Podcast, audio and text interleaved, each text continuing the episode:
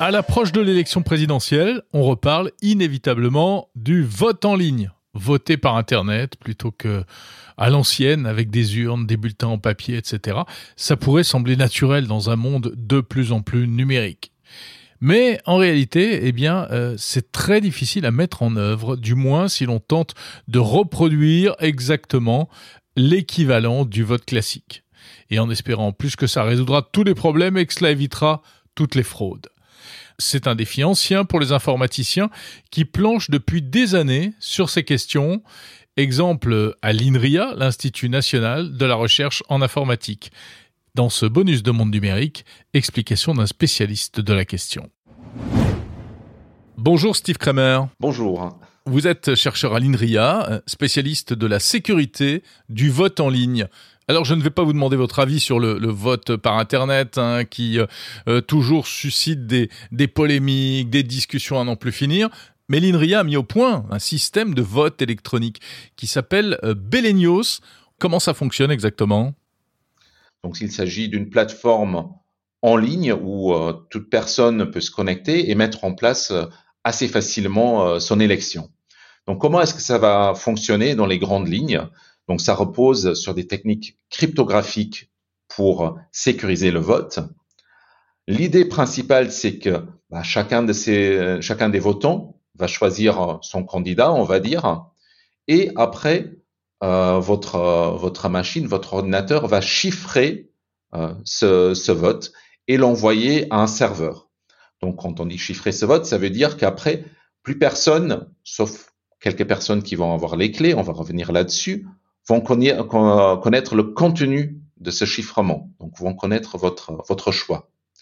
Après, ce qui va se passer, c'est qu'on va afficher tous les votes chiffrés qui ont été soumis. Et ça, c'est important parce que ça va permettre à un votant de vérifier que son vote a bien été pris en compte, qu'il est dans la liste de tous les bulletins soumis. Et finalement, on va euh, passer euh, au, au dépouillement, donc on va calculer le résultat. Et là, évidemment, il ne faut pas déchiffrer chacun des bulletins séparément parce que sinon on va casser euh, euh le, secret du vote. Donc c'est là qu'on va utiliser des techniques assez particulières, c'est ce qu'on appelle du chiffrement homomorphe. Donc euh, qu'est-ce qui va se passer? C'est qu'on va combiner tous ces chiffrés pour avoir le chiffré du résultat et on va uniquement déchiffrer le résultat. Et après, en plus, on va montrer, on va prouver mathématiquement que effectivement, le résultat correspond à ce qui était dans ce, dans ce chiffrement, qu'on a bien fait les opérations euh, qui annoncées. Donc, ce qui veut dire que au début, moi, je chiffre mon vote, je vérifie que le chiffré est vraiment euh, euh, sur ce site qui affiche tous les bulletins, et à la fin, on a une preuve que ça a été bien déchiffré, que le résultat correspond à ce qui, ce qui était dans la liste des bulletins. Donc ça, c'est les grands principes. Bah alors ça a l'air assez sécurisé comme ça. Est-ce qu'on peut dire que c'est un système totalement fiable? Alors, euh, euh, il y a quand même euh, encore des problèmes. Donc, typiquement, qu'est-ce qui se passe dans ce que je vous ai décrit?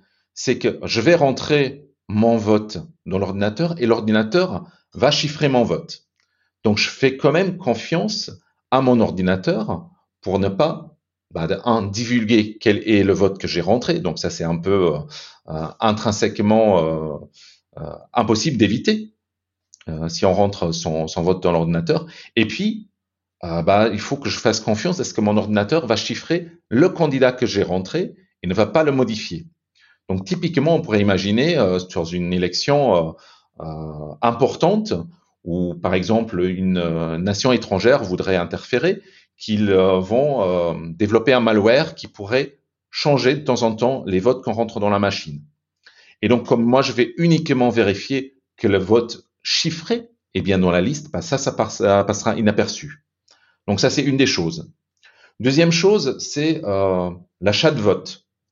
Donc ça, c'est un problème aussi. Dès qu'on passe euh, en ligne, est-ce que je pourrais pas donner mon login et mot de passe que j'utilise pour m'identifier à un tiers qui mmh. pourrait voter à ma place.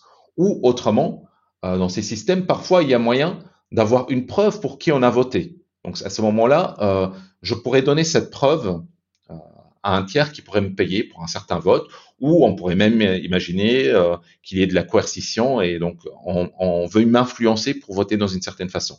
Donc c'est des problèmes qui existent aussi euh, dans le vote par correspondance. Oui, c'est ce que j'allais vous dire. Oui. Donc on est vraiment sur ce système-là et euh, tel quel, euh, des, euh, des, protocoles comme Belenios ne vont pas protéger contre ce type de menaces très très fortes. Mm-hmm. Donc c'est pour ça qu'on en fait utiliser juste du vote par correspondance ne serait pas non plus une bonne idée pour pour des, des élections avec une importance assez forte. Et alors, c'est fou parce que on a l'impression que le, vote électronique fait ressurgir des, euh, des vulnérabilités, mais des vulnérabilités qui existent aussi dans le monde réel. Parce que euh, influence, achat de vote, bourrage des urnes, ça existe aussi avec, euh, avec le vote classique. Alors effectivement, vous, vous, parlez par exemple du, euh, du bourrage d'urne. Ça, c'est quelque chose que Belenios euh, évite aussi. Donc, euh, ma description a été un peu simplifiée et plus c'était celle d'Elios. Ça, c'est quelque chose qui peut être euh, évité en effet quand on passe en électronique. Euh, mais mais d'autres problèmes sont, sont quand même mieux, je pense, traités dans un dans un dans une élection où on est dans un bureau de vote où justement il y a des observateurs qui vont voir une urne transparente. Ce n'est pas pour rien qu'aujourd'hui on utilise des urnes transparentes. Ça a été, euh, ça fait, euh, ça date du dernier siècle l'introduction de ce, de ce type euh, d'urne et ça permet vraiment une certaine transparence dans tous les sens du terme, qui qui est évidemment un peu perdu dès qu'on passe en électronique.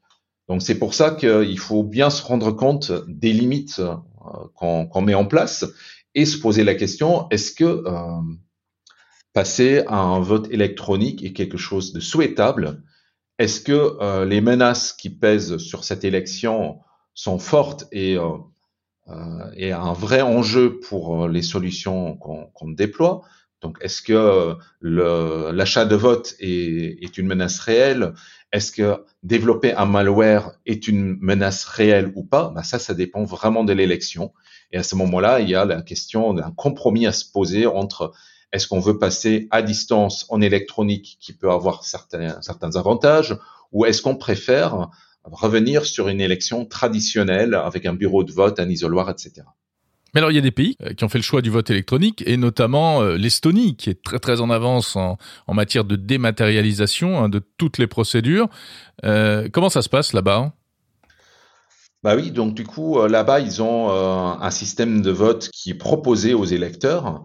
Et effectivement, c'est utilisé pour des élections politiques, pour les élections parlementaires, et ça, ça, marche relativement bien. Ceci dit, bah, les, les, problèmes ou certains des problèmes fondamentaux restent quand même en place. Donc typiquement, qu'est-ce qui se passe si si je veux vendre mon vote? Bah ça c'est faisable, quelque chose qui est faisable. Alors, ils ont mis en place un système qui devrait euh, permettre de, de, se rendre compte si l'ordinateur a changé le vote. Donc, il y a une phase qu'on appelle un audit.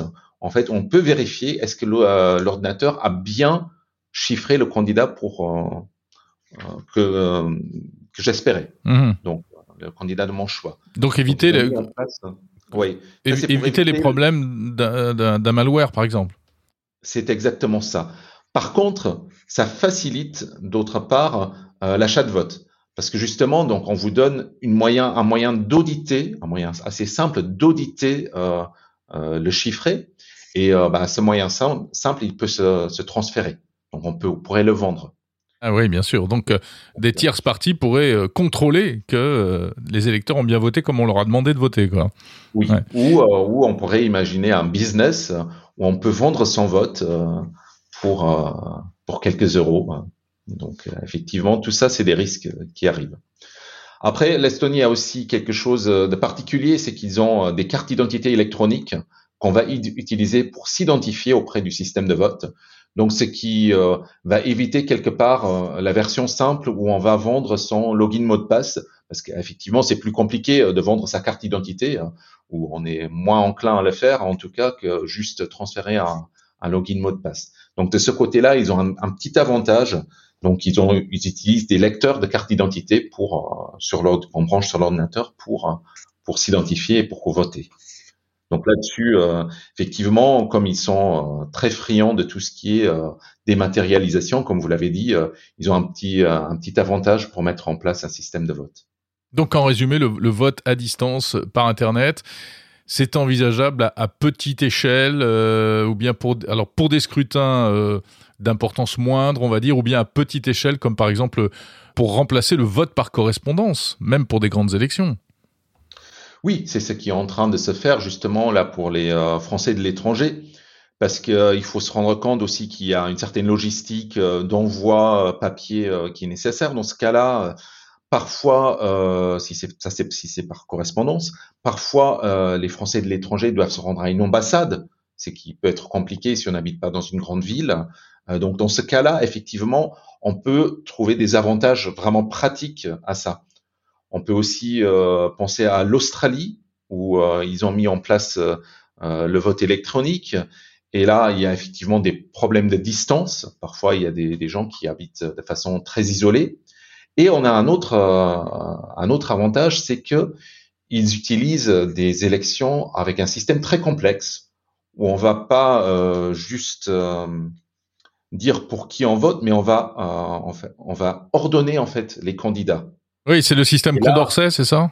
C'est des systèmes qui sont, euh, euh, oui, de la famille Condorcet, effectivement, qui sont similaires au, au vote Condorcet et qui sont extrêmement compliqués à dépouiller. Et donc là, effectivement, euh, l'ordinateur est un vrai avantage.